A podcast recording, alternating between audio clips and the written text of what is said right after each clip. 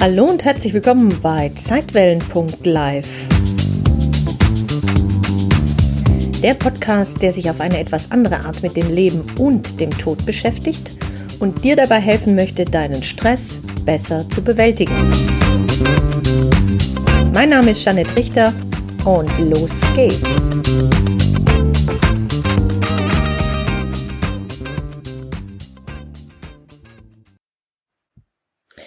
Freue mich sehr, dass du wieder zuhörst. Heute habe ich wieder eine schöne Geschichte für dich. Diese hat letzte Woche jemand in Clubhouse erzählt, als es um Geistesfrieden ging. Da ging es auch um einen Kurs in Wundern und wie schwer wir uns manchmal damit tun, also mit dem Frieden in uns selbst.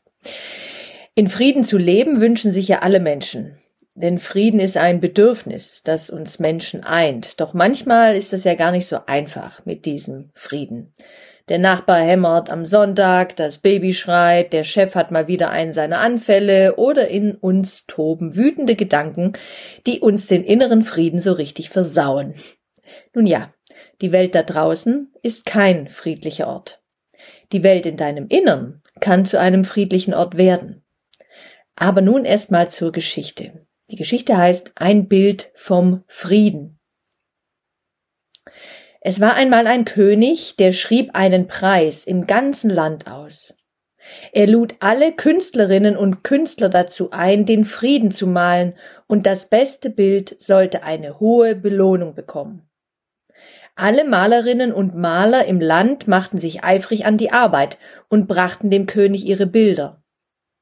Von allen Bildern, die gemalt wurden, gefielen dem König zwei am besten. Zwischen denen musste er sich nun entscheiden. Das erste war ein perfektes Abbild eines ruhigen Sees. Im See spiegelten sich die malerischen Berge, die den See umrandeten, und man konnte jede kleine Wolke im Wasser wiederfinden. Jeder, der das Bild sah, dachte sofort an den Frieden. Das zweite Bild war ganz anders. Auch hier waren Berge zu sehen, aber diese waren zerklüftet, rau und kahl. Am düsteren grauen Himmel über den Bergen jagten sich wütende Wolkenberge, und man konnte den Regen fallen sehen, den Blitz aufzucken und auch fast schon den Donnerkrachen hören. An einem der Berge stürzte ein tosender Wasserfall in die Tiefe, der Bäume, Geröll und kleine Tiere mit sich riss. Keiner, der dieses Bild sah, verstand, wieso es hier um Frieden gehen sollte. Doch der König sah hinter dem Wasserfall einen winzigen Busch, der auf der zerklüfteten Felswand wuchs.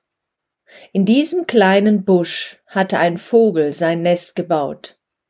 Dort, in dem wütenden Unwetter an diesem unwirtlichen Ort, saß der Muttervogel auf seinem Nest, in perfektem Frieden. Welches Bild gewann nun den Preis? Der König wählte das zweite Bild und begründete das so. Lasst euch nicht von schönen Bildern in die Irre führen. Frieden braucht es nicht dort, wo es keine Probleme und keine Kämpfe gibt. Wirklicher Frieden bringt Hoffnung und heißt vor allem auch unter schwierigsten Umständen und größten Herausforderungen ruhig und friedlich im eigenen Herzen zu bleiben. Verfasser unbekannt. Also gerade dann, wenn in deinem Umfeld der Sturm tobt oder die Dinge nicht so laufen, wie du es dir wünschst, braucht es deinen Frieden. Doch um zum Frieden zu gelangen, musst du den Unfrieden in dir erst einmal erkennen. Wenn du mit dir nicht zufrieden bist, braucht es am heutigen Tag also Mitgefühl mit dir selbst oder Selbsteinfühlung. Wenn du mit anderen Menschen nicht zufrieden bist, weil sie vielleicht nicht deine Erwartungen oder Bedürfnisse erfüllen konnten oder wollten, braucht es eine friedliche Haltung des Herzens, gerade dir selbst und dem anderen gegenüber, denn kein Mensch ist eine Insel. Manchmal hast du keinen Einfluss auf die Umstände. Du kannst nicht beeinflussen, dass etwas geschieht, was dir oder anderen Schmerz verursacht, aber du kannst entscheiden, wie du auf diese Umstände reagieren willst. Vielleicht reagierst du zunächst mit Wut, mit Traurigkeit oder Empörung. Das ist okay, denn es sind ja deine Emotionen. Du nimmst deine ersten Emotionen wahr, nimmst diese wertschätzend zur Kenntnis, ohne dich dafür zu verurteilen, um dann vielleicht in einem zweiten Schritt das dahinterliegende Bedürfnis, das vielleicht jetzt gerade nicht erfüllt wurde, zu erkennen. Aber was sind es für Bedürfnisse? Und kennst du überhaupt deine Bedürfnisse? Also Bedürfnisse sind so, so Wünsche, Dinge, die du brauchst, damit es dir gut geht. Es ist sehr verwandt mit Werten. Also zum Beispiel das Bedürfnis nach Empathie, Wertschätzung, Anerkennung, Zugehörigkeit, Gemeinschaft, Liebe, Weiterbildung, Spiritualität, Gemeinschaft, Sinn, Nähe und so weiter. Das sind alles Bedürfnisse.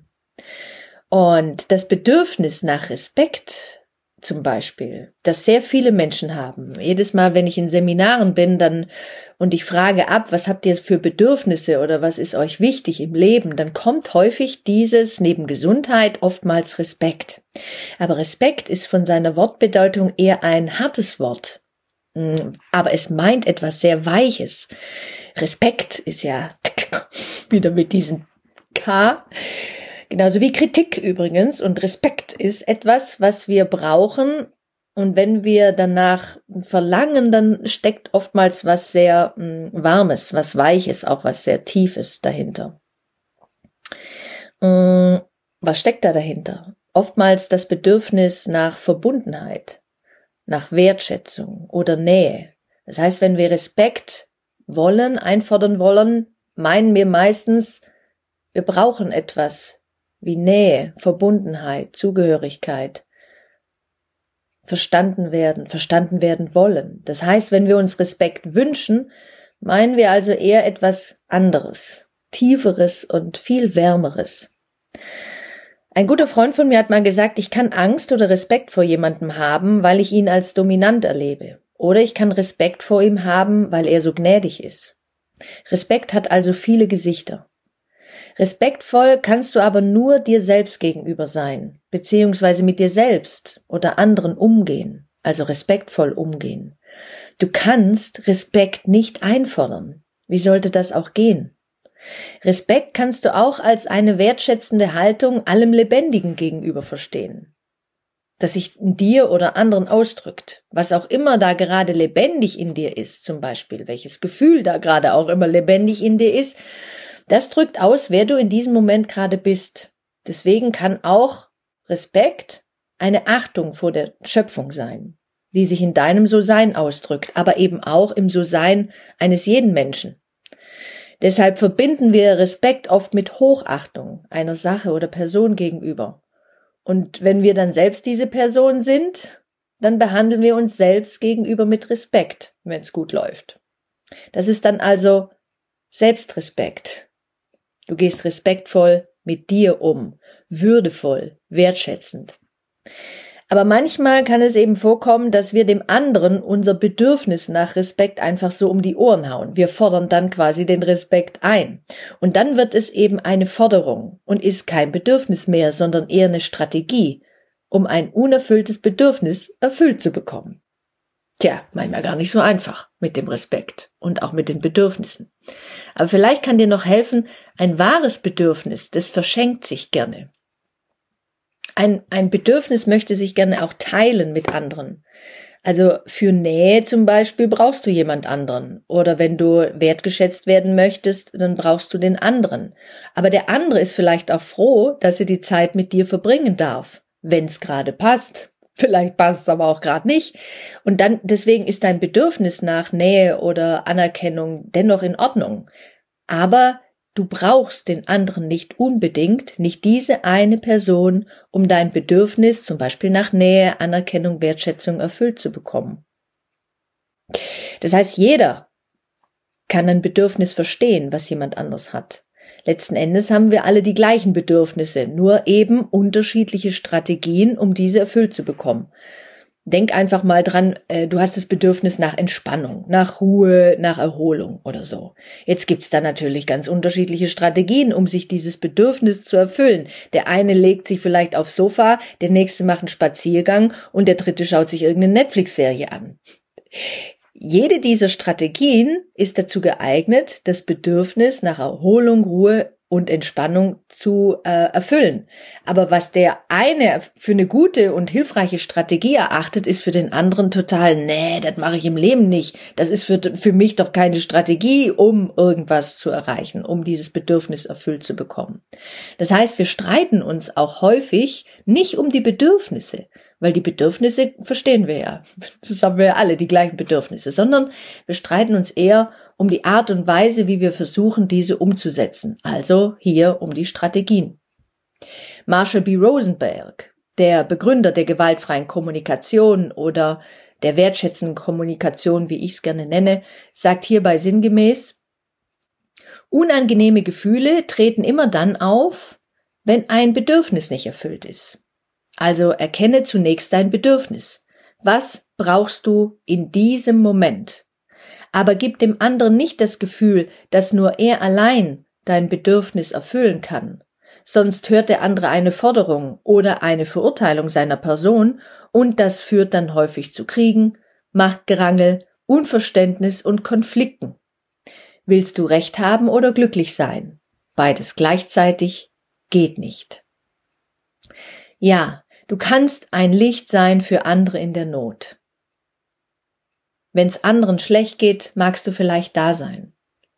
Aber noch viel wichtiger ist, dass du dir selbst ein Licht sein kannst in deiner Not, dass du dein eigenes Lichtlein anknipst. Egal wie desolat oder chaotisch deine Welt gerade sein mag.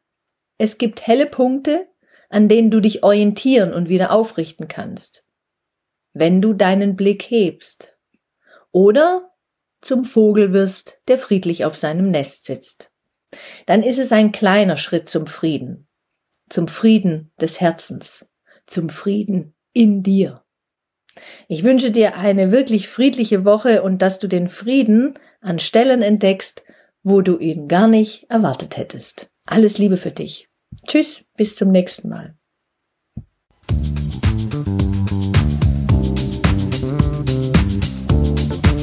Vielen Dank fürs Zuhören und wenn dir diese Podcast-Folge gefallen hat, dann freue ich mich sehr über deine Bewertung auf iTunes.